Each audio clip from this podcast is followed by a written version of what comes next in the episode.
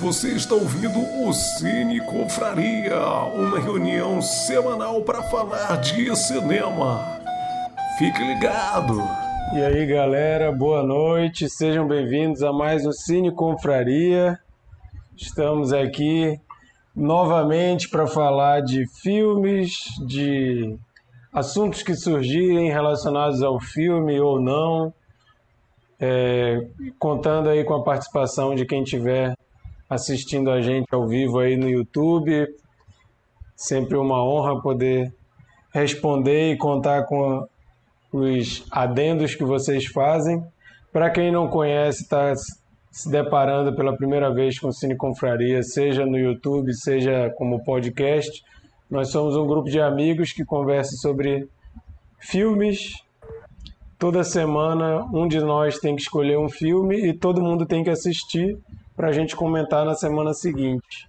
Semana passada nós comentamos o filme O Abutre, Nightcrawler, né, de 2014.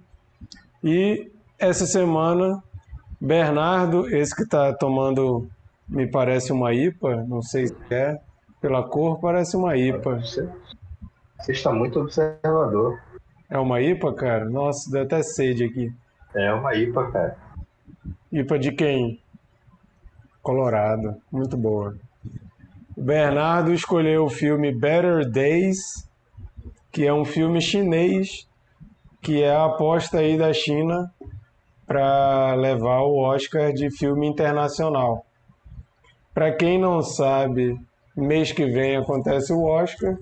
Nós estamos gravando aqui esse episódio dia 23 de março. Em abril nós teremos o Oscar e a gente, não sei vocês que, que estão ouvindo, mas a gente tenta assistir ao máximo possível de filmes que estão concorrendo lá para a gente poder reclamar ou falar bem do Oscar, né? E dessa vez o Cine Confraria vai estar tá aí participando. Vamos fazer um episódio pós-Oscar para comentar os filmes que venceram e os que foram injustiçados e etc e tal. Mas hoje nós temos aqui a presença de uma figura ilustre que ainda não tinha participado na nossa segunda temporada, Lucas do Outro Cast. Para quem não conhece, Outro Cast é um podcast muito legal que fala de temas diversos e já tivemos algumas participações de membros do Cine Confraria por lá. Já teve episódio de Star Wars comentado por nós lá, já teve episódio dos anos 80, episódio sobre Alice no País das Maravilhas e não lembro qual outro que teve. Mas eu vou dar aí o espaço para o Lucas dar o, ah, o do Wes Anderson. Ó, eu participei e estou esquecendo, né? a, a, a, mente é, idosa me pregando essas peças. Mas eu vou dar aí o espaço para o Lucas dar boa noite para vocês e dizer um pouco aí quem ele é, para quem nunca ouviu outros episódios que ele já participou aqui com a gente, né? Vai lá, Lucas. Boa noite, boa noite a todos aí, bom dia, né? Boa tarde, se vocês não tiverem ao vivo. É, é, desculpa, porque nem sempre eu vou conseguir olhar para a câmera, minha câmera está embaixo da tela. É, mas obrigado mais uma vez pelo convite. É terceira, quarta vez que eu participo, né? Participei. Não vou lembrar agora dos filmes. Foi Culpa, A Duna de Jodorowsky e outro não vou lembrar, mas quarta vez que eu participo. Ah, lembrei, foi o, o Borboleta Escafandro, acho que foi que a Sheila me convidou. É, acho que é esse o título. É, é o tô muito feliz de estar aqui. Borboleta. E. Tô muito feliz de estar aqui de novo. É, queria fazer um adendo ao que o Marquito disse. O outro cast também vai ter um episódio sobre o Oscar, é, que vai ter participantes do, do, do Cine Confraria. Então estamos fazendo essa, essa troca aqui mais uma vez. É, e eu queria dizer a esses participantes, que eu não consegui falar com vocês ainda, mas é, vocês vão ter que assistir mais filmes, porque depois desse filme eu tive que acrescentar a categoria de melhor filme estrangeiro, que a gente não ia estar tá falando. Mas, ai, meu Deus, só. Quando for minha vez de falar de novo, eu dizer o que eu achei desse filme. Eu estou impactadíssimo. Terminei de assistir o filme há, há 40 minutos, meia hora, e assim. Sem chão, sem chão ainda. Massa. É, então, além do Lucas, a gente tem aqui mais algumas pessoas. Para quem não está assistindo, só está ouvindo, então vamos dar aqui também nossos cumprimentos. Sheila. Oi, gente. Boa noite. Simbora. Tô super afim de conversar hoje. Oi, Lucas. Tava com saudade de ser aqui. Muito, sempre bom, sempre bom. É bom que já vê o fresquinho do filme, né? Tá impactado. Eu também tô. Eu vi tem um tempinho já, mas enfim, vamos nessa. Ó, valorizar minha camiseta da minha dupla favorita que acabou, porque tudo a pandemia acaba, né? Pra quem tá, me, quem tá ouvindo a gente, eu tô usando uma camiseta do Daft Punk. E quem ainda não sabe, se não sabe, acabou, né, gente? Eu vou logo dar essa notícia. é isso. Boa é noite. Isso aí. Micael, dá tua boa noite aí pra galera. Boa noite, pessoal. Valeu. E aí, Lucas, quanto tempo? E deixar um recado aí, já iniciando o debate. Bullying é coisa séria não é vitimismo, não é mimimi. E não tentem relacionar ou comparar com as suas experiências do passado, que as situações sempre são diferentes. Isso aí. a Japa Hobbit já comentou aqui. Primeiro ela me chamou de velho, falou que eu sou Matusalém, e depois ela falou que a gente só chama o Lucas e ela vai chorar porque ninguém ama mais ela só porque ela gosta de filme ruim. Ô Japa, você sabe que você mora no nosso coração e a gente adora falar mal de Piratas do Caribe na sua presença. Inclusive, eu acho que fica o desafio aqui alguém escolher Piratas do Caribe e te chamar para comentar o filme. E eu quero dizer que a gente faz bullying contigo em relação a Piratas do Caribe e Crepúsculo e o, e o gato também do, do, do Dr. Seuss lá, mas eu quero dizer que eu gosto do Piratas do Caribe 1 e 2, tá? Não fica assim não. É, Bernardo, vai lá. Fala, minha gente. É, é, Bem-vindo aí, Lucas, que está substituindo o Brunão hoje, porque ele fez o. Ele Brunou, né? Assistiu o filme é, aí pouco antes de, de entrar aqui na live. E, e é, também estou impactado, cara. Filmão, filmão. Muito bonito. Legal. Eu sou o Marquito e a gente vai comentar hoje o filme Better Days. Para quem não sabe nada sobre o filme, o filme conta a história de uma adolescente que logo no começo do filme ela se depara com uma cena um tanto quanto traumática de uma das estudantes colegas dela se mata na escola. E e o filme vai desenrolando, mostrando como que é a relação desses estudantes com uma espécie de vestibular que vai acontecer em poucos dias. Inclusive na escola aquele terrorismo todo, né? Um letreiro gigante avisando quantos dias faltam até a prova. E a gente já começa a ver que a menina ela é de uma, uma família muito pobre, não, não, não mora com o pai, só com a mãe. A mãe é, vive de vender coisa falsificada e vai retratando essa família de mãe e filha que passa muito sufoco, muito perrengue, dá para ver que é uma família pobre, mora num prédio bem pobre, numa vizinhança pobre, e a gente começa a entender que nessa escola existe um, um sistema doente ali de bullying com as pessoas mais vulneráveis, né? E o filme vai desenrolando nisso, vai mostrando como que ela vai fazer para tentar se safar desse bullying e aguentar até o dia da prova que essa prova fica ali como se fosse a salvação, né? Se ela conseguir passar, ela vai para uma faculdade e tudo vai mudar, a sorte da mulher vai mudar, né? E o filme foca muito, como o Mikael falou, em bullying. É, Inclusive, bullying bem pesado, de um jeito assim que me assustou.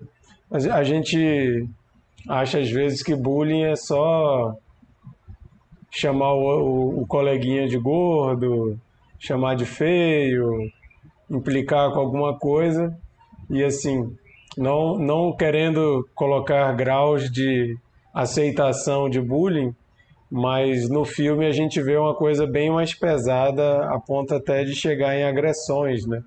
O que a gente sabe que existe nas escolas por aqui também. Mas o filme é um filme chinês, o que de certa forma a gente já vê o filme com certo distanciamento, né? Porque é uma cultura bastante diferente da nossa.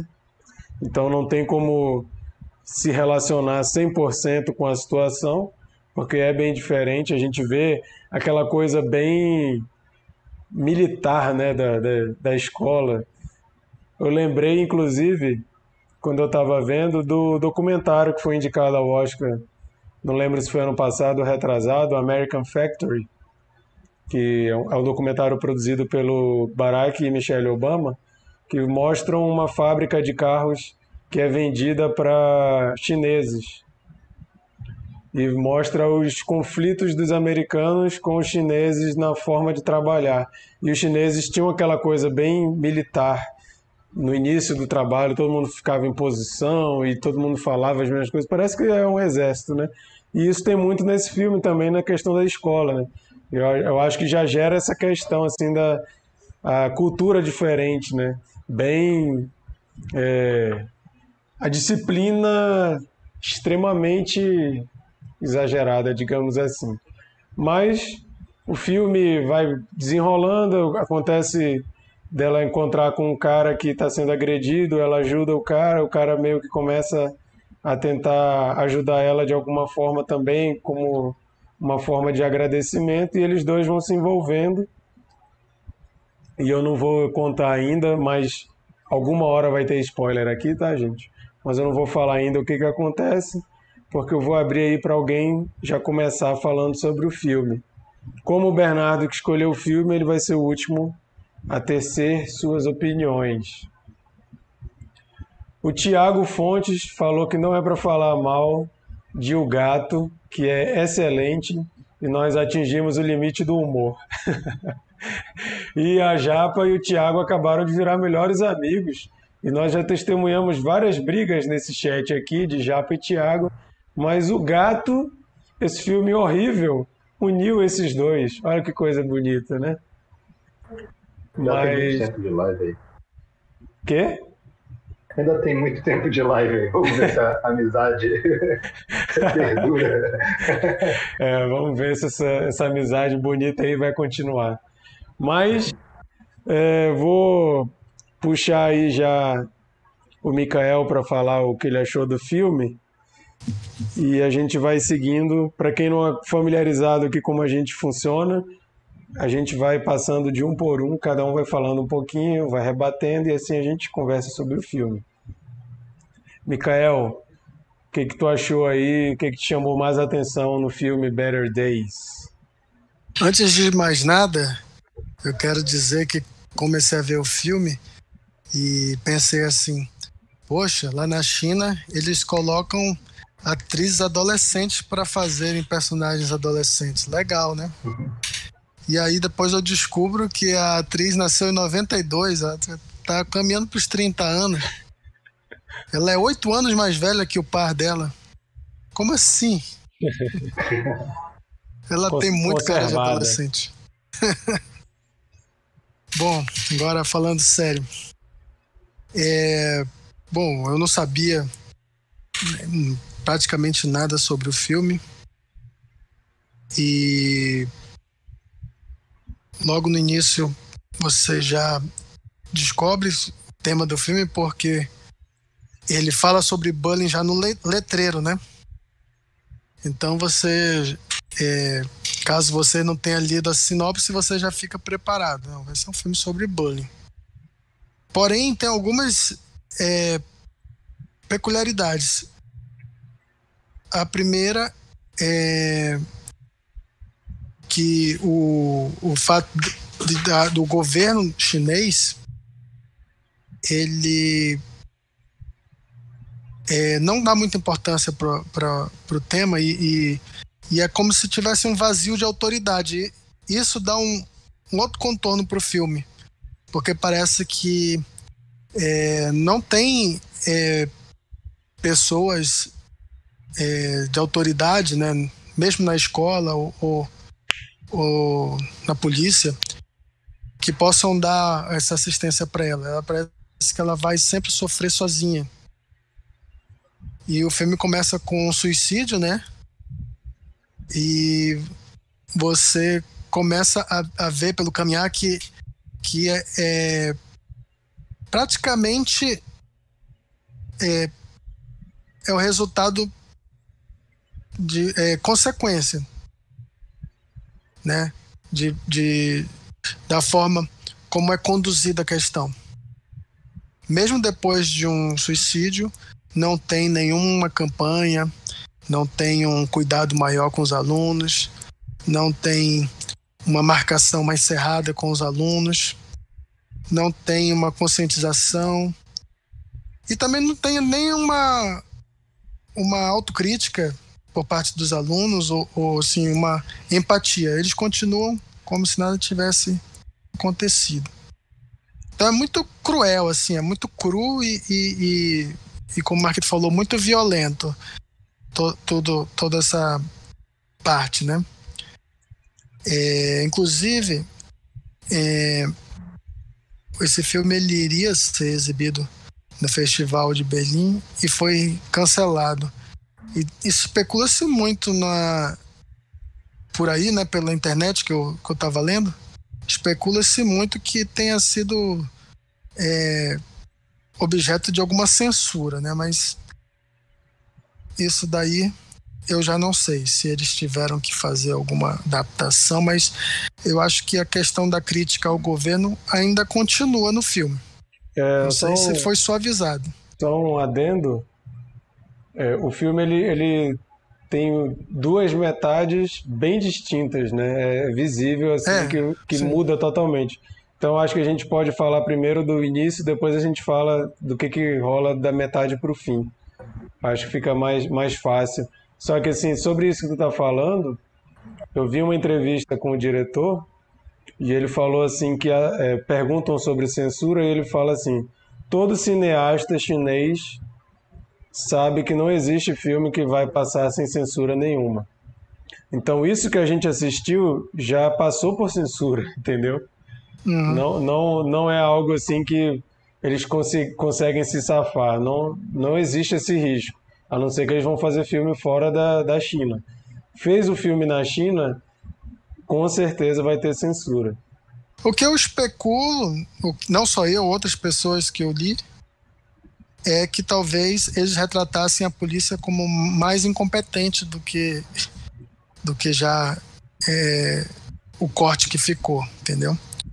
Sobre essa primeira parte, eu acho bem exagerado, assim. É, eu sempre tenho esse choque com, a, com os filmes orientais, não sei vocês, mas sempre é, parece que eu não, não me acostumo com, com a forma que eles é, retratam as coisas, sempre me parecem bem é, com, com bastante excesso, bem exagerado. E, e, nesse filme também não foi diferente. Eu, eu achei, caramba, esse, esse, esse negócio tá. Esse bullying tá, tá muito pesado, tá muito exagerado. Essas, esses adolescentes não existem, né? Não é possível que existem pessoas tão cruéis. E, e como o Marquito falou, depois disso, o filme muda um pouco. É, estabelece uma relação é, é, meio afetiva, né?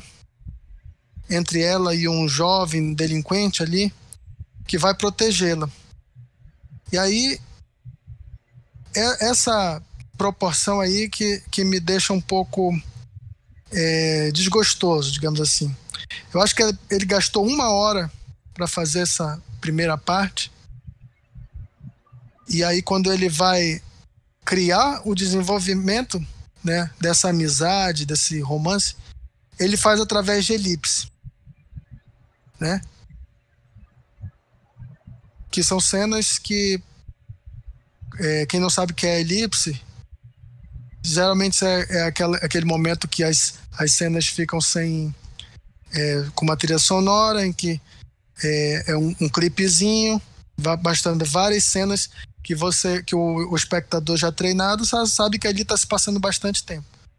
Então, para mim, é, eu senti uma uma desproporção um pouco é, pouco forçado, assim, digamos, nesse sentido que eu, eu preferiria que eles tivessem equilibrado mais isso. Não vou falar do final, para dar oportunidade para todos falarem é, dessa primeira parte, que eu acho que, que todo mundo é, é, teve uma percepção, né? O filme trata de um tema muito importante, como eu falei aqui, o, o bullying, né? E quando eu falei no início, não compare suas é, experiências, é porque as pessoas adoram desqualificar é, os casos com, falando isso, né? Eu mesmo já falei isso. É, ah, na minha época era assim. Pessoas hoje estão tão, tão, é, tão, tão se vitimizando por tudo, ah, não sei o quê. Eu acho que hoje em dia eu, eu já não faço isso. Porque não tem nada a ver relacionar as suas experiências. Que muitas vezes você não, não foi vítima de bullying. Um amigo te xingar, naquele coleguismo ali, te apelidar, isso não é bullying. É, fazer uma brincadeira com você porque você deu abertura ou, ou porque é, um faz pegadinha com o outro, isso não é bullying também. O bullying ele tem que ser uma coisa, uma intimidação, tem que ser, tem que ser atos repetidos, né? Tem que ter o intuito de, de humilhar, né? E pode chegar à violência, né? A violência ou, ou psicológica, né? Causando danos reais às pessoas, né? Então vamos parar também então de, de achar que a gente é, foi passou por isso e, e, e passou é, sem problemas, que você é um seria parâmetro, régua para tudo e qualquer situação. Porque não é. Não é. Quem foi vítima de bullying tem é, respaldo sim. É, e não é qualquer ato que a gente é, pode dizer, ah, sim, é, fui vítima ou não fui vítima. É porque a palavra que surgiu há pouco tempo, né, digamos assim, na minha infância ninguém falava, esse, é, não usava esse termo. Mas, para descomplicar, gente, é uma coisa que sempre aconteceu, mas pouca gente dava ouvidos a quem sofria. É intimidação, é humilhação e é aquela brincadeira que é de mau gosto e que passa do ponto, né? É, eu acho que essa questão de definir se foi bullying ou não, acho que isso é, é, meio relativo, porque às vezes a gente acha que a pessoa tá de boa, a pessoa até fala que tá de boa, mas ela por dentro tá destruída, né? Eu, eu eu não me, me orgulho disso, mas eu era o cara que fazia bullying na escola. Inclusive, uma vez a Japa tá de prova, lá no trabalho, a Japa trabalhava comigo. Eu comecei a contar as coisas que eu fazia, eu comecei a perceber que estava todo mundo ficando com raiva de mim. Eu fiquei, ei, gente, calma, eu mudei, eu não, não, não faço mais isso não. Mas muita gente que eu pratiquei bullying, a pessoa falava que estava tudo de boa, mas depois, quando tinha uma certa abertura, a pessoa falava, cara, eu não gosto, eu fico muito mal, eu fico chateado, Mas na, principalmente no meio da brodagem, assim, o cara não quer falar que ele tá incomodado porque vai parecer que ele é o estraga prazeres, né? Tá todo mundo rindo, eu vou, vou estragar o negócio. Principalmente Então- quando você é homem, vai parecer que ele é frouxo. Isso, é. Então é, é um assunto complexo, assim, né? Porque às vezes uma coisa que pra mim não dá nada, pra outra pessoa é muito chato. Mas, falando dessa questão do exagero que tu falou, no início eu tava achando um pouco exagerado o tipo de bullying, mas aí eu comecei a pensar em filmes de escolas de periferia americana, tipo Mentes Perigosas e outros filmes que retratam as escolas na periferia. E eu fiquei, cara, se eu for comparar com esse tipo de filme, tipo Mentes Perigosas, não é tão exagerado assim. E se a gente for pensar é, na periferia no Brasil também, não sei se vai ter um abismo aí. Eu, eu não tenho como dizer, porque eu não eu não estudei numa escola que isso era esse nível aí, falando uma palavra bem amazonense, esse nível de galerosidade, né? O, bullying, ele não chegava a tanto de agressão, de puxar faca, esse tipo de coisa. Mas no contexto ali, dá para ver que é uma coisa de intimidação até para desqualificar as outras pessoas que todo mundo concorrendo ali a uma vaga de vestibular que parece que se você não passar, você está liquidado. E ele eu Ah, acho, sim, eu acho muito eu esqueci legal. De falar, eu esqueci de falar sobre isso.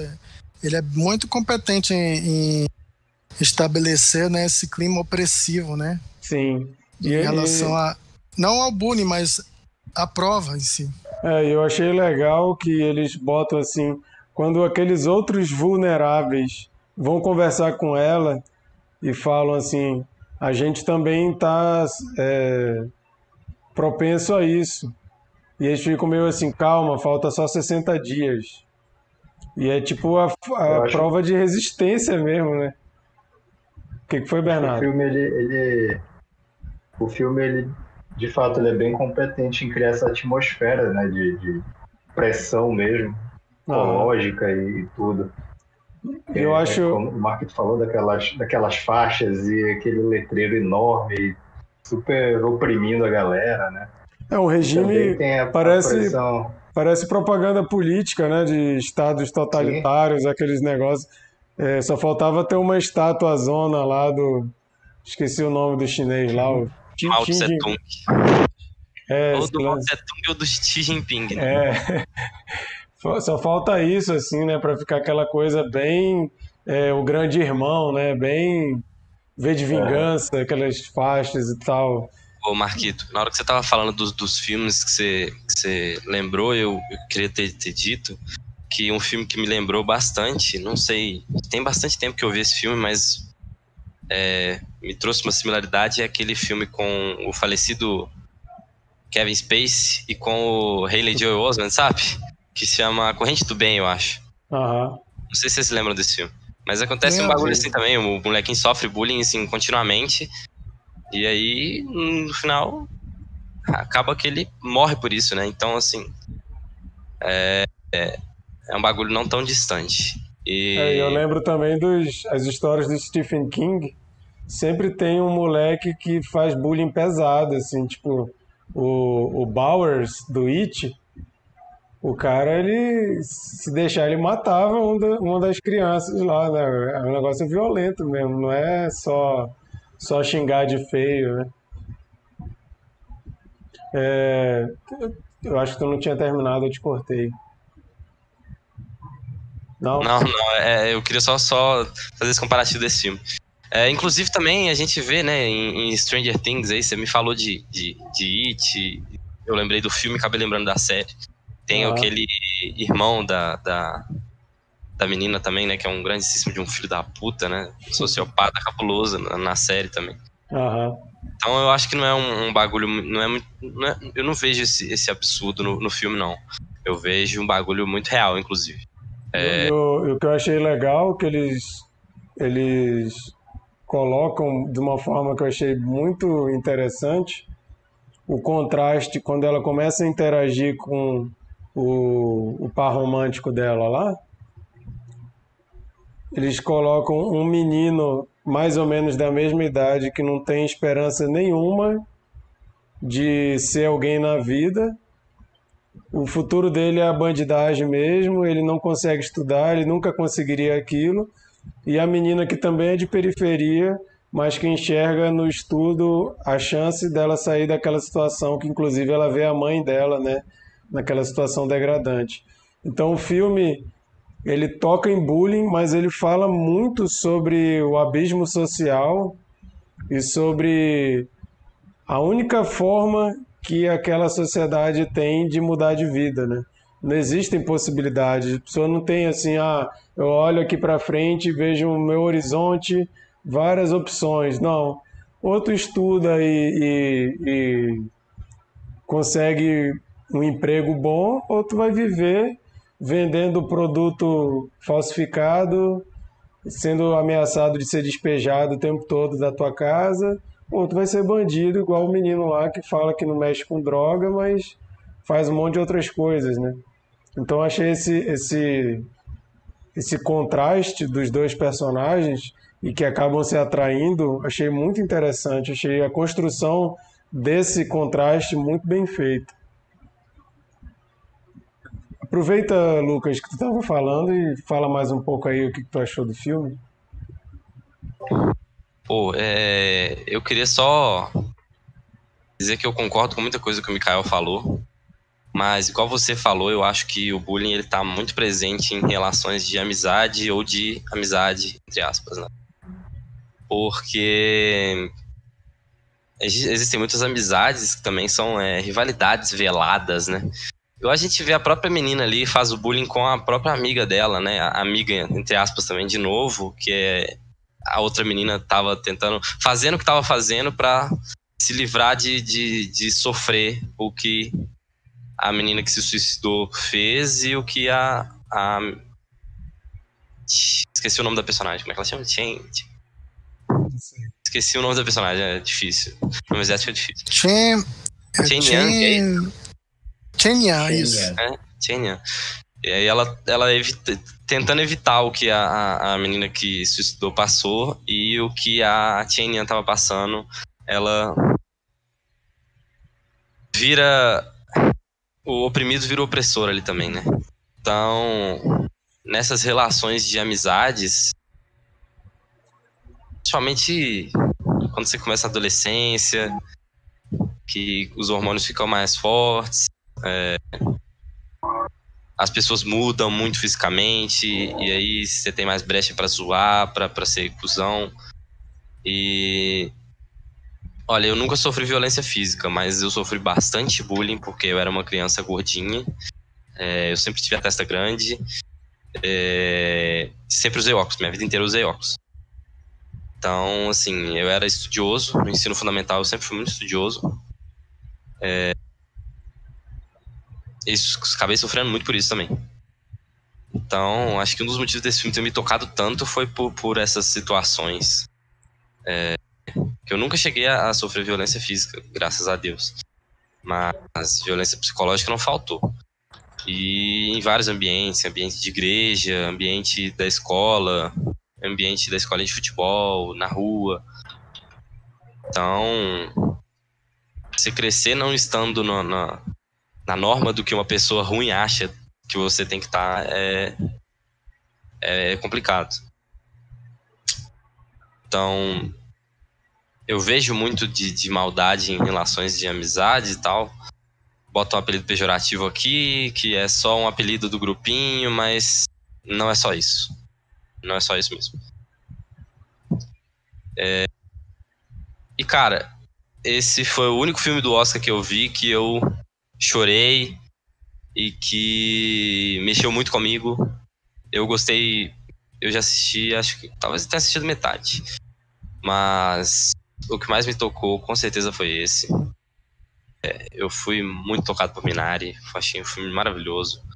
É, dos filmes que estão concorrendo ao melhor filme até agora, é o meu filme preferido. É, Nomadland também é muito, muito bonito. É, Judas e o Messias Negro é assim, um filme surdo, né? De bom. E de importante e de impactante. Mas de todos os filmes que eu vi do Oscar até agora, esse foi o filme que mais mexeu comigo e que mais me impactou de, de maneira geral. É, eu não acho a violência do filme exagerada, eu acho que é uma violência muito real. É, porque a gente não vê bullying acontecendo na, na cara da gente. Bullying que a gente vê acontecendo é o bullying de xingar, de falar. É, até as escolas públicas hoje em dia tem câmera, então assim, quem faz o bullying não é burro, é, não é maldoso por ser. É uma pessoa esperta, ela sabe onde ela tá tocando, ela sabe a ferida que ela tá abrindo. Então, ela não vai fazer, não vai pegar uma faca e passar um, fazer um desenho com um canivete numa pessoa na frente da câmera. Então esse bullying que acontece com violência física é daquele jeito do filme, é um bullying escondido. Você não vai ver um moleque apanhando na, é, na, no pátio da escola. Então eu acho que é um, é um, é um bagulho muito real, muito presente, infelizmente até hoje. E cara, é, eu acho, eu achei o filme muito bom, achei o filme muito bom, muito, muito bem feito, muito bem dirigido, gostei muito do jeito que as coisas acontecem. É, e no ritmo que as coisas acontecem também, eu achei a atuação do, do, dos dois ali impecável, principalmente da menina, eu, eu achei um, um pecado ela não tá indicada a melhor atriz, assim, é absurda a atuação dessa menina, absurda a atuação dela, ela é muito boa atriz, muito boa atriz. E essa questão do, do, do abismo, né, socioeconômico, em tudo que eu vi asiático até hoje está muito presente, cara não querendo generalizar todos os filmes é, asiáticos, obviamente, porque eu vi pouquíssimos, mas o Minari aborda essa questão do, do, do da questão financeira. É, Parasita. O, eu ia falar, Parasita, ele aborda totalmente essa questão, né? É, apesar de não, não terem. É, Shoplifters, assim, maravilhoso. Não, não, é. O, o, o, o o Better Days não é, não é sul-coreano, né? Igual os outros dois filmes que eu citei, mas. Não, é chinês. É, é um filme chinês, mas apesar disso, também aborda essa questão. Até na, na no, no, no, Lovecraft Country, né? Que, que tem um arco ali passando na, na Coreia. É, é colocada essa questão ali também, né? Que elas, a mãe e a filha não estão em poder aquisitivo de sociedade de outras pessoas para tentar se, se se livrar do, do problema delas mais fácil. Então, assim. É...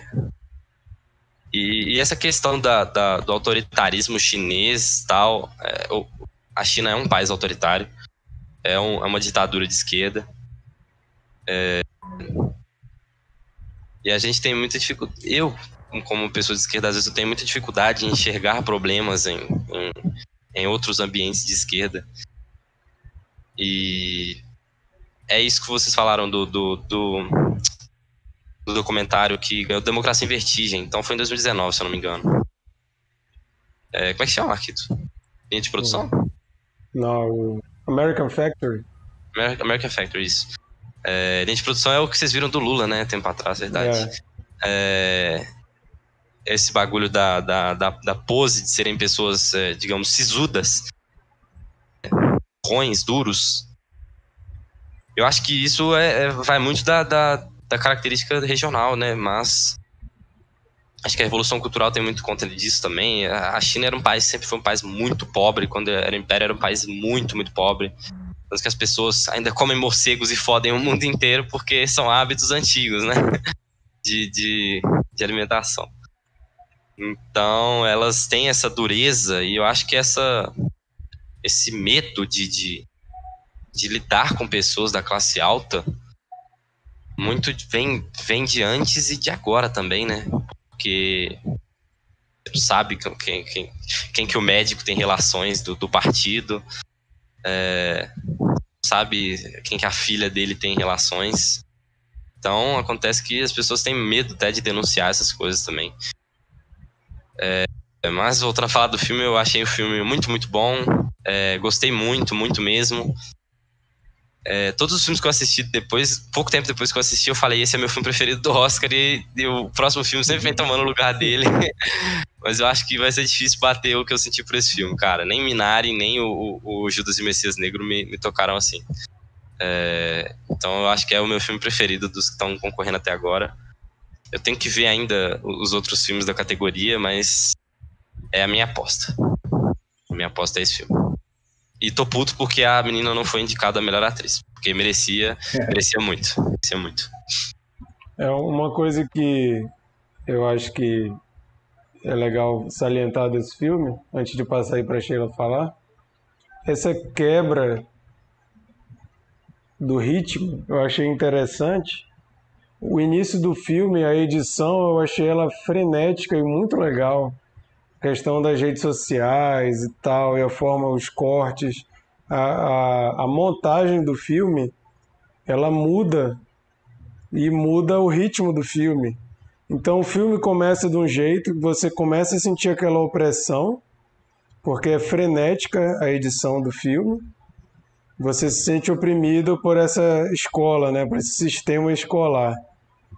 E quando ela conhece o menino e começa a, a se relacionar com ele, a edição muda. Como até o Mikael falou que achou, não gostou muito dessa transição que é bem abrupta, né? Não é nada sutil. E eu vi uma entrevista com o diretor e ele é, a pessoa que está entrevistando fala assim, ó, o seu filme anterior ele tem essa mudança de gênero e esse tem também, assim, o filme parece que muda, vira outra coisa. Isso é seu estilo? Ele fala assim: "Ah, cara, nem não é algo premeditado". Ele falou assim que a ideia dele é deixar a história ditar os momentos. Então, naquele momento, ele achou que era o momento de respirar, a história tinha que dar uma esticada. Então, a edição é totalmente diferente, vira outra coisa. Propositalmente, para a pessoa que está assistindo poder ter esse, esse, essa oscilação né, de ritmo, que a gente é, a, a, a métrica do filme, né, a, a tônica, você tá num jeito, aí ele para e você começa a respirar e você começa a parecer que está tudo bem, aí depois o filme volta a ficar frenético, né? Eu achei isso muito legal. Eu achei que, que quando eu estava assistindo, eu achei brusco o negócio. Mas depois eu vi, cara, não me incomodou. Eu achei que casou com a forma que ele quer contar a história. Eu penso muito em narrativa quando eu estou lendo, né?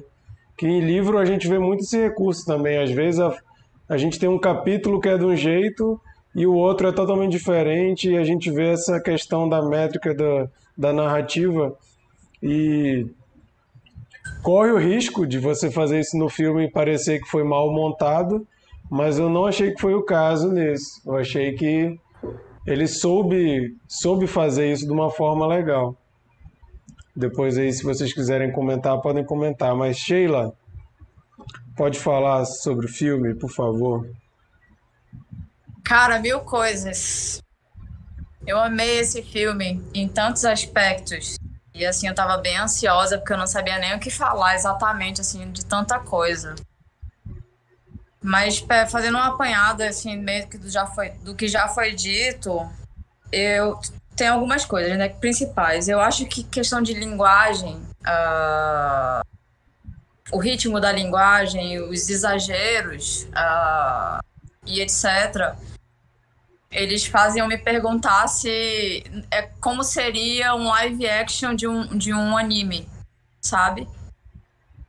Eu penso assim, como seria trazer um anime e fazer um live action disso, né? As cores, a, a, os closes, muitos closes, tem muito close nela, tem muito tem muita pausa nela, nos olhos dela com lágrima, na, no sofrimento, na, na, nessas coisas. E eu penso, eu penso um pouco sobre isso. Eu não senti problema nas duas partes. É, eu não senti. Eu não senti essa. essa não foi um problema a diferença, porque eu, eu acho que, como o Marquito já falou, ele não faz, não faz intuitivo, não faz é, com objetivo. Mas eu acho que o que acontece é que você tem dois momentos. Um é a compressão dessa personagem. No primeiro momento ela está comprimida, está comprimida e assim numa crítica muito grande à sociedade chinesa num todo. É uma crítica ao sistema educacional, é uma crítica ao bullying, é uma crítica à autoridade chinesa, é, é uma é, assim a, até a mãe dela oprime ela em casa. É uma cadeia de opressão e de autoridade mal resolvida de uma sociedade como um todo. Então ele traz essa opressão, ela está comprimida numa caixinha, né? Os sentimentos dela estão tão moídos ali pelas circunstâncias todas, pela, pelo, pelo acontecimento drástico do suicídio, dela, dela saber o que, que era aquilo e meio que se sentir também é, vítima disso na, na, nas diferenças que ela tinha dentro da sala de aula. E o segundo momento é quando ela descomprime. Imagina, você tem algo preso numa caixinha que é muito grande, quando você abre a caixa, ele salta. Então ela passa a viver a liberdade, ela passa a experimentar as cores, o ar, o movimento, ela anda de moto, eles observam os peixes no, no, no aquário. E é muito engraçado porque é uma brincadeira, é uma ironia muito grande, porque ela vivia no sistema correto, né? O sistema educacional chinês, estudando vestibular, etc, etc. E o garoto estava ali num sistema marginal de vida, mas ele tinha infinitamente muito mais liberdade e satisfação em ver do que ela. A vida marginal era muito mais fonte de prazer ainda que sofrida para ele, né? nas, nas, assim, de uma vida, vida de bandido, né? Mas ela passa a experimentar essa liberdade que ela não tinha antes. Então, é meio como uma trajetória de uma heroína, sabe? Que sai de um sistema oprimido, encontra a liberdade naquele parceiro e passa a questionar, inclusive, passa a questionar até o que ela achava que era correto. Tanto que aí vai spoiler, ela segue aquela jornada do cursinho de passar no vestibular e no final das contas ela toma uma decisão que chuta o balde disso foda-se a carreira, foda-se o concurso vestibular, eu vou viver o grande amor da minha vida, eu vou defender esse cara, porque eu experimentei a liberdade junto com ele, ela só experimentou a liberdade. Então eu acho que é uma trajetória de liberdade dessa personagem, dessa garota. A dinâmica é, romântica entre os dois é perfeita, é perfeita. É, me chamou muito a atenção também a estética cyberpunk na fotografia é extremamente bonito. Tem muitas cenas em que tem reflexos cor-de-rosa e dourados e uns azuis metálicos no rosto deles, assim. E é uma construção é cyberpunk muito bonita. Então, não, não me incomodou mesmo essa quebra de, de momentos. E assim, Mikael, você viu a cena pós-crédito? Não, não lembro da cena pós-crédito. Pois é. Todos viram? Tem cena pós-crédito. E a cena pós-crédito, eu não sei se é uma cena. Assim, tem, tem coisas muito importantes no pós-crédito, mas eu acho que nesse momento do pós-crédito, talvez institucionalmente a China tenha colocado, tenha ajudado a colocar uns dados ali. É uma história real. É uma história real. E eu morri de inveja, porque apesar de ser opressor ou não, é, todo o sistema educacional da China passou por mudanças por conta desse caso de bullying. Houveram reuniões, houveram determinações em que 11 ministérios, não só o Ministério da Educação, mas 11 ministérios se reuniram para medidas efetivas de combate ao bullying no sistema educacional da China. Então, é uma história real que teve impacto social, que promoveu uma mudança no sistema educacional chinês e aí, talvez nesses pós-créditos, assim, o sistema, a, a, o sistema educacional chinês tenha ficado satisfeito, não sei, posso estar viajando, mas tem esse. Não dá, não dá para saber, né, por conta dessa pressão. Mas o, o governo é, é uma história ele verdade. exerce em relação aos realizadores, né? Ele, ele propagandeia no final do filme que houve uma reforma no sistema educacional chinês por conta desse caso de bullying, com medidas pois efetivas. É. Pois é, mas não sei se tu concorda que isso seria o que o governo poderia obrigá-lo a colocar. Pode ser. Pode ser. Mas assim. Ainda mais sendo pós-crédito, né? Depois é, foram. É, é, é, são essas perguntas aí, mas depois você dá uma olhada É bem legal. Ele traz um. Ele já termina meio com happy end, né? Eu considerei aquela. aquela. aquelas cenas de, na van, na van da polícia, como um happy end, mas o final final, depois dos créditos, assim, também entrega um happy end para ela, né? Na história dela, na trajetória dela como heroína disso. Então é isso, assim, basicamente. É um grande filme, cara. Eu, eu, eu também fiquei muito impactada, emocionada. É, é extremamente forte. Eu acho que, por exemplo, tem cenas que são plasticamente perfeitas. Aquele lugar onde eles são presos pela polícia, que eles vão se encontrar e tá simulando estupro e ela e ela não ela não entra na onda de cara. É lindo aquele lugar. Parece, não sei, um, um anfiteatro, alguma coisa, alguma coisa parecida. Então o filme é muito rico em tudo, em emoção, em imagem, em narrativa, atuação. É, é surreal, assim. E eu achei que ele tem uma coisa que é, é, um filme que ele pode passar em qualquer lugar. Eu acho que ele não vai ter tanto problema de, de absorção de, de, de narrativa, sabe? Eu acho que qualquer adolescente do mundo, de qualquer lugar, vai assistir aquilo e, e vai se sentir identificado. Ainda que seja de uma cultura tão diferente. É só, só um, um adendo. É, o, o que eu li é que o filme é inspirado na, na no livro que é his, como é que é o nome do, do livro, Michael, que falou? Peraí que eu anotei aqui. In his... In his youth? Youth. In his youth, in her. Não, in her youth. Peraí, deixa eu olhar de novo. In his youth, in her beauty. Uhum. É, o, pelo que eu apurei, esse livro ele é uma ficção.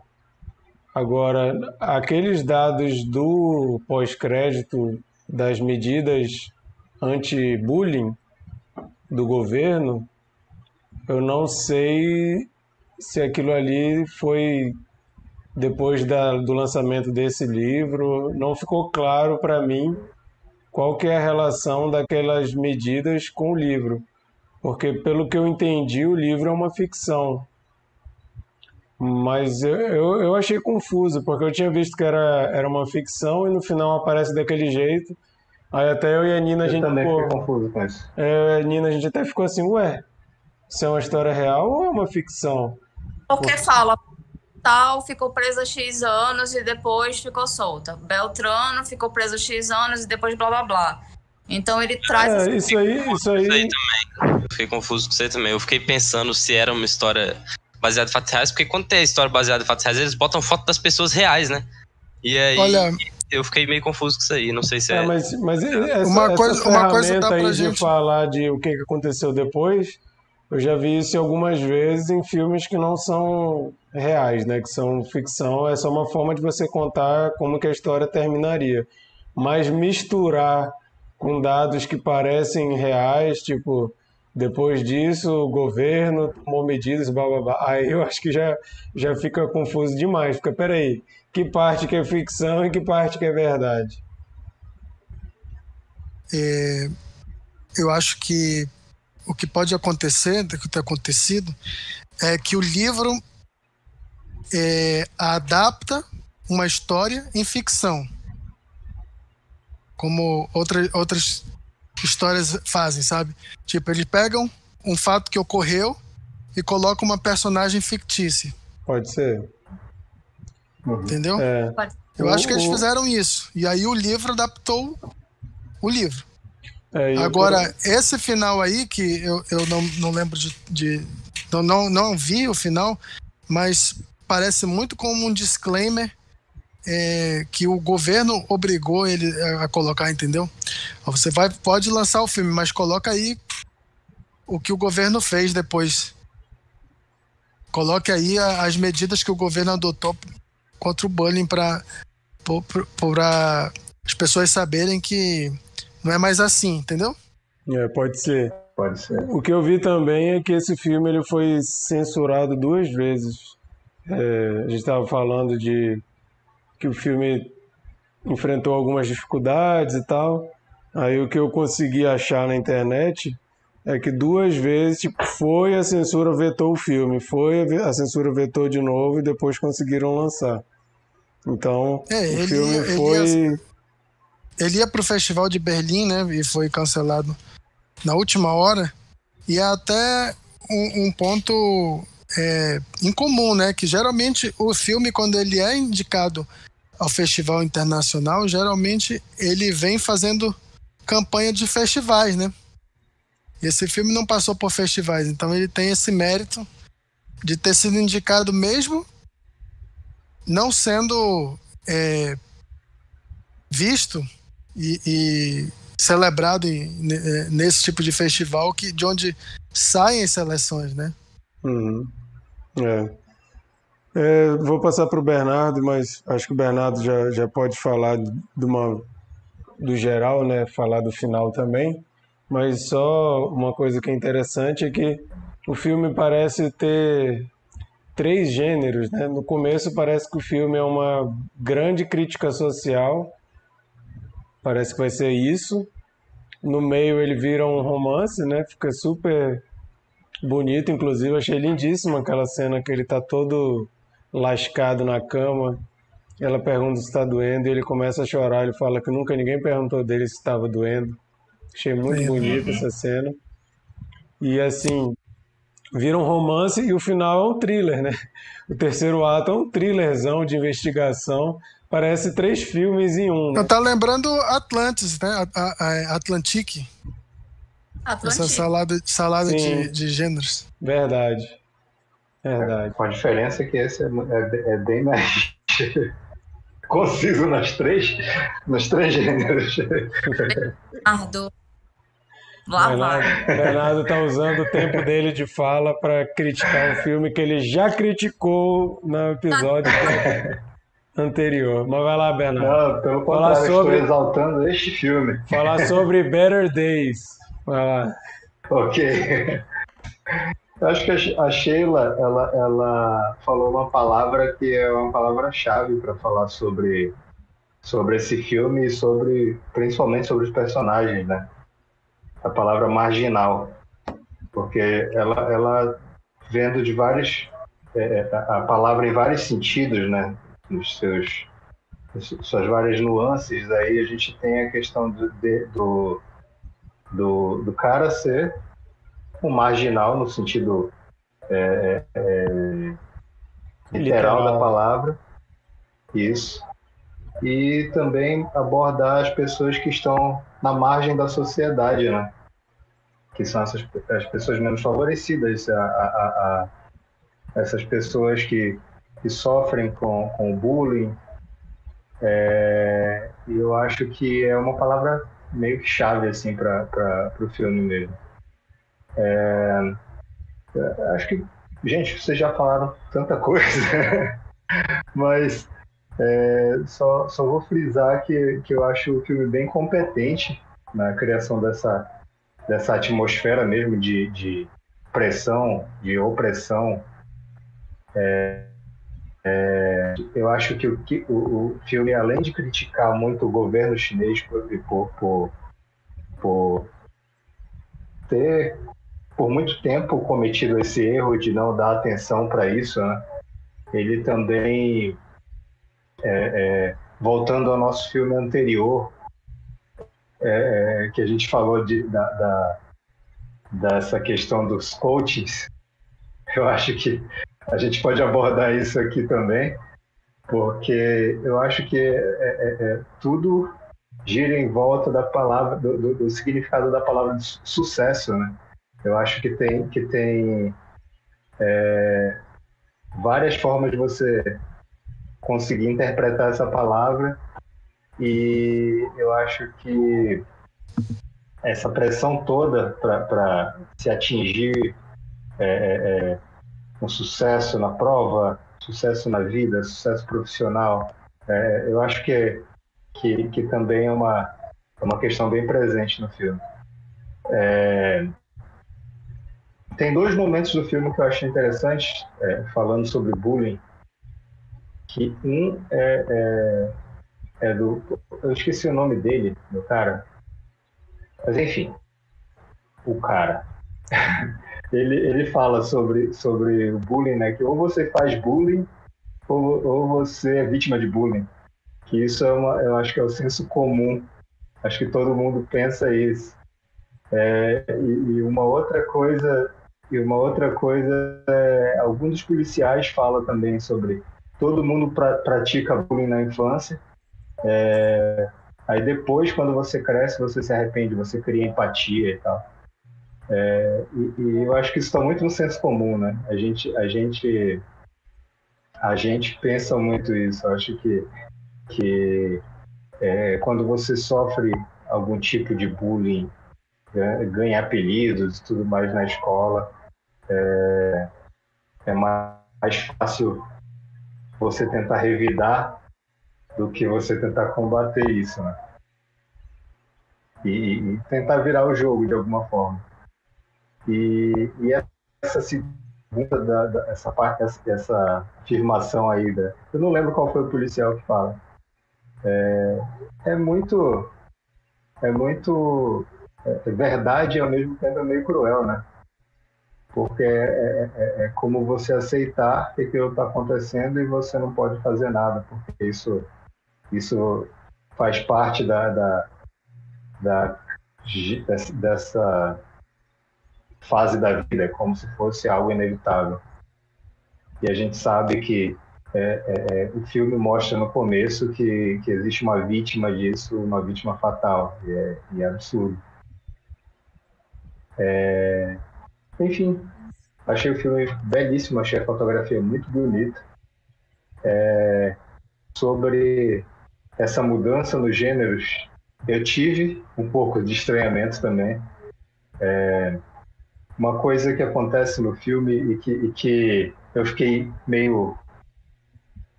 Eu levei um susto no começo porque eu não esperava. É que ele, ele trabalha em alguns momentos. Eu achei que, na verdade, no começo eu chamei de flashbacks. É, eu, puta, né?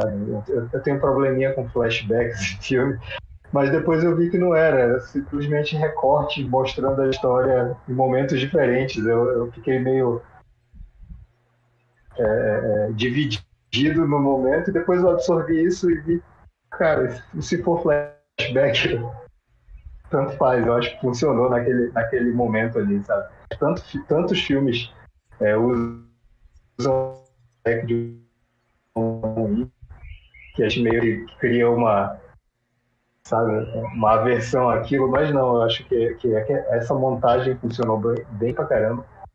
É, nessa parte do filme mais thriller, naquela parte do interrogatório, eu senti também um pouquinho de, de dificuldade, assim, eu achei, eu achei que eles estenderam um pouquinho demais aquela, aquela parte de interrogando um, interrogando o outro, confrontando. É, mas no fim eu gostei muito, cara, gostei muito. Achei que o filme se resolve muito bem, como vocês falaram, ele, ele trabalha bem é, gêneros diferentes dentro do filme é, sem parecer forçado. Gostei muito. É, uma coisa que eu fiquei com receio quando começou, primeiro, você trabalhar um tema como bullying, você fazer um filme anti-bullying, você corre o risco de fazer algo extremamente piegas, e não é. Você meter um romance pode ficar extremamente piegas, e não fica. E você fazer um thriller pode ficar forçado pra caramba pra ficar dar aquele ar de mistério. E eu não achei que fica. Então, assim, tecnicamente eu achei o filme muito bem resolvido. Inclusive, fotografia eu achei maravilhosa. Aquela cena dos, dela indo para fazer a prova na chuva. Nossa, que cena maravilhosa aquilo. Tem muita cena muito bonita. Fiquei impressionado com a qualidade, assim, a, da fotografia, da edição a trilha sonora, a atuação dela, principalmente, achei muito boa. Gostei da atuação do policial também lá do detetive, que é, apesar de, de ter cara de novinho, a gente vê que a menina também tinha cara de novinha e era adulta, né? O Caio falou aí pra gente. Mas apesar de ter cara de novinho, eu achei que ele convence como detetive pela atuação. Vou colocar, vou colocar um parênteses aqui já que vocês tocaram no, no filme Atlantique, acontece a mesma coisa no outro filme, viu? Mas esse aí funciona. Trola. A Sheila tá ficando chateada porque ela que escolheu a Atlantica. Deixa Atlantique, esquece esse nome. ah, Mikael quer falar? É, eu- eu- antes da gente superar o, o tema do bullying para falar do terceiro ato, é, eu queria falar que A gente assim, já tá falando do terceiro ato. É, mas aí, justamente, eu queria. é, antes, antes da gente parar de falar de bullying, então, melhor dizendo, eu acho que tem uma coisa que ele sugere, né? Que o bullying é uma, uma coisa é, do efeito manada, né? Aquele negócio coletivo, né? Quando a menina fica sozinha, ela ouve né, o celular dela tocando, a, a, a Xenia tá escondida no, no lixeiro e a retardatária ouve o celular dela tocando. Então ela descobre onde a Xenia tá. Mas ela, quando ela tá sozinha, ela ela demonstra Existe, ter um né? pouco mais de. é, ela, ela demonstra ter um pouco de humanidade ali. Eu não vou dedurar onde, onde ela tá, vou, de- vou deixar ela escapar. Entendeu? Eu acho que é exatamente essa questão. É sutil, assim, né? Porque é uma cena só que ele fala disso, mas, mas como as pessoas, quando estão juntas, elas são capazes de fazer esse tipo de, de atrocidade. E quando elas estão sozinhas, não, elas, elas são capazes de pensar, não, é melhor não. Né? Eu achei isso bem sutil, mas, assim, contundente também, né? Aham. uma cena só e ele disse: Não, olha só como é que funciona, olha aqui, né? Olha como é que o bullying funciona. Né? Uhum. Achei bem legal isso.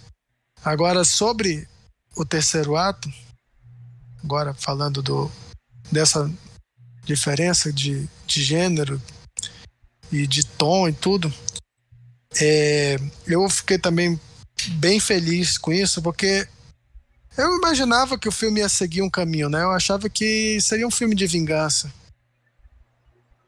Mas não. O caminho que ele segue me surpreendeu, assim. Eu, eu posso até dizer assim, virou uma tragédia grega, assim, uma... Tragédia grega não, mas uma... Uma tragédia shakespeariana. Virou, virou um fardo. É, mas assim, é porque verdade. É, o, é, o, é o, o, amor que não pode se consumar, entendeu? Para que ele diz assim: eu, eu, eu quero que você seja feliz, mas a felicidade dela depende que ele assuma o crime. Entendeu? Assim, o, porque eu falo tragédia. Uhum. E eu achei isso muito legal. É, Sim, eu, é, eu, E- e- eu e- tive a impressão. Pode terminar aí, então. Não, é- não é isso. É, é como que, ele, que ele subverte né, é, essa questão. é, você fala que, que virou um thriller, mas aqui o mistério é pouco importante. Né? O que é mais importante é testar a fidelidade dos dois ali E é, e, e um, mostrar. e é um amor altruísta, né? É. É, é a disputa de quem vai se anular em favor do outro. Sim, eu acho eu fiquei pensando no. Pô, por que, que ela não falou simplesmente a verdade? Eu acho que. Sei lá, foi um acidente. E aí é, é, ela contar a história, pronto, tá tudo. Claro, ia, existia uma investigação, alguma coisa e tudo mais, mas ia, ia se resolver. Mas aí depois eu, eu, eu, lembrei, né? Não, mas ela tá numa, numa etapa da vida ali, esperando aquela prova de vestibular e tudo mais. Se, ela, se, ela, se isso acontecer agora, ela vai perder tudo, sabe? Então, é, é, é, acho que eles foram bem é, inteligentes quanto a isso no roteiro. Ah, uma coisa que eu ia falar, cara. Aquela menina que, é, que faz a antagonista ali, eu, eu acho que ela demorou foi muito para empurrar a menina da escada, porque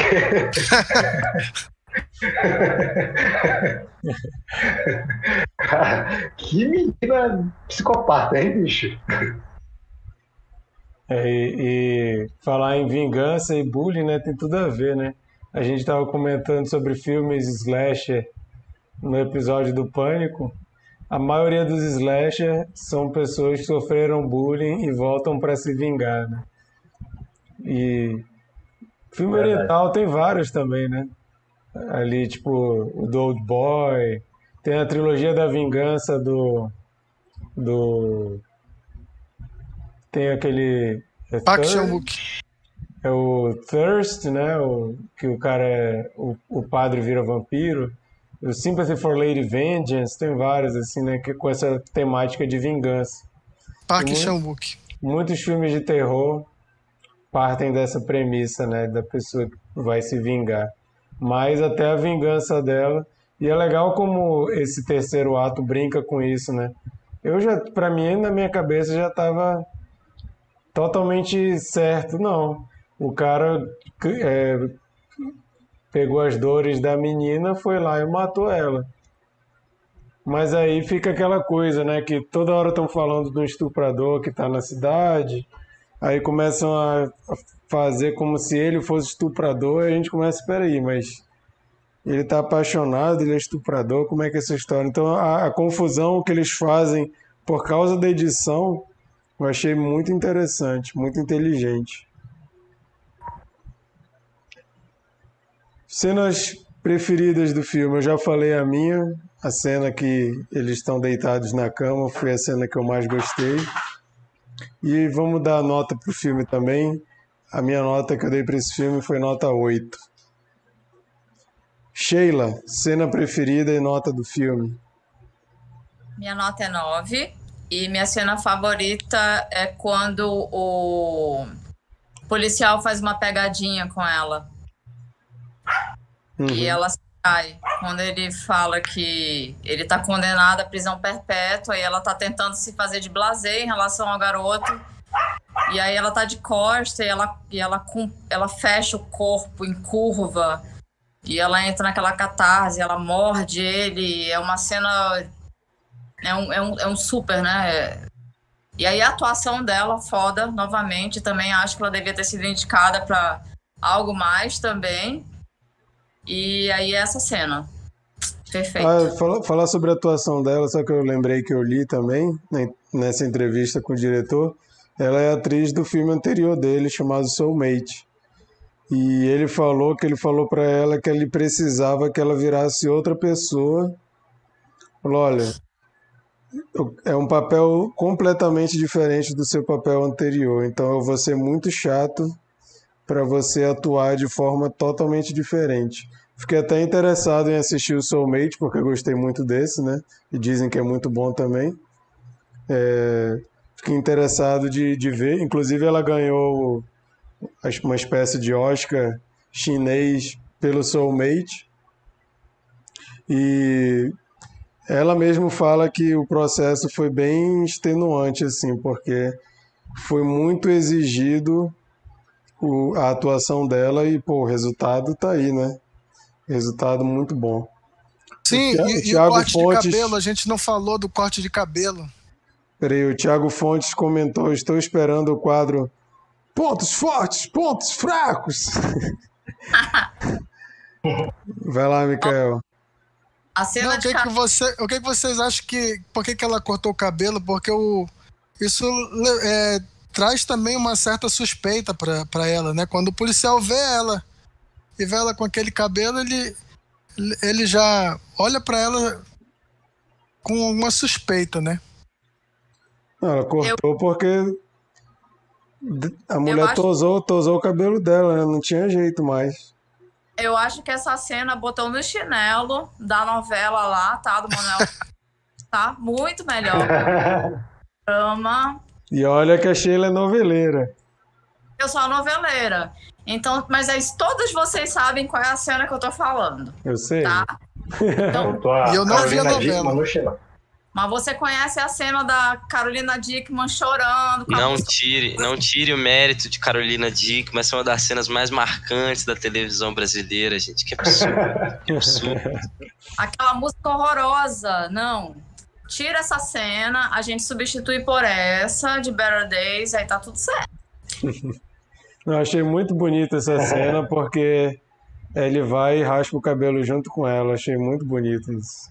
É fofo, Muito gente. legal. Mikael, cena preferida e nota do filme. A minha nota é 7. E minha cena preferida. A cara da Eu- Sheila de, de choque porque tá dando nota 7. Ai, meu Deus. Mas, obviamente, eu não, eu não me. Obviamente, eu não me apaixonei tanto pelo filme quanto, quanto todos. O Mikael tá sendo o Bernardo dessa rodada, cara. Tá jogando, jogando a média do filme lá pra baixo. É tudo combinado Não, aqui. se o pra- Looney, se o Looney participasse dela, vocês iam ver, ia ser só dois. Um, o Looney é cruel. O Mikael tá sendo. Mikael e o Bernardo são semi-cruéis. Não, mas eu já, eu já elogiei o filme aqui em vários aspectos. É, principalmente o terceiro ato, eu gostei muito. E eu vou, eu vou ficar com a Sheila. A cena em que ela é, é traída pelo policial é, que engana ela, né? Como um patinho. Mas ela de costa, ela consegue passar uma emoção absurda que você. Caramba, bicho, eu tô. eu- não tô vendo o rosto dela, mas eu tô. tô vendo tudo, entendeu? Realmente a Sheila tem razão. Essa cena é muito boa. E me dá um 7. A revolta. A revolta, Japa. Vamos se abraçar. Eles são horrorosos, Japa. É, Lucas, sua cena preferida e qual nota que você dá?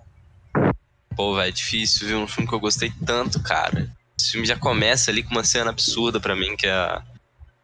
A Xenia co- cobrindo a menina, né? Eu acho essa cena muito, muito forte, né? Mostra esse bagulho das redes sociais e veneno que isso é, né? Mostra que todo mundo tem o seu lado abutre. É, a galera é, fotografando e tal, e só ela toma atitude ali de, de, de cobrir o corpo e tal.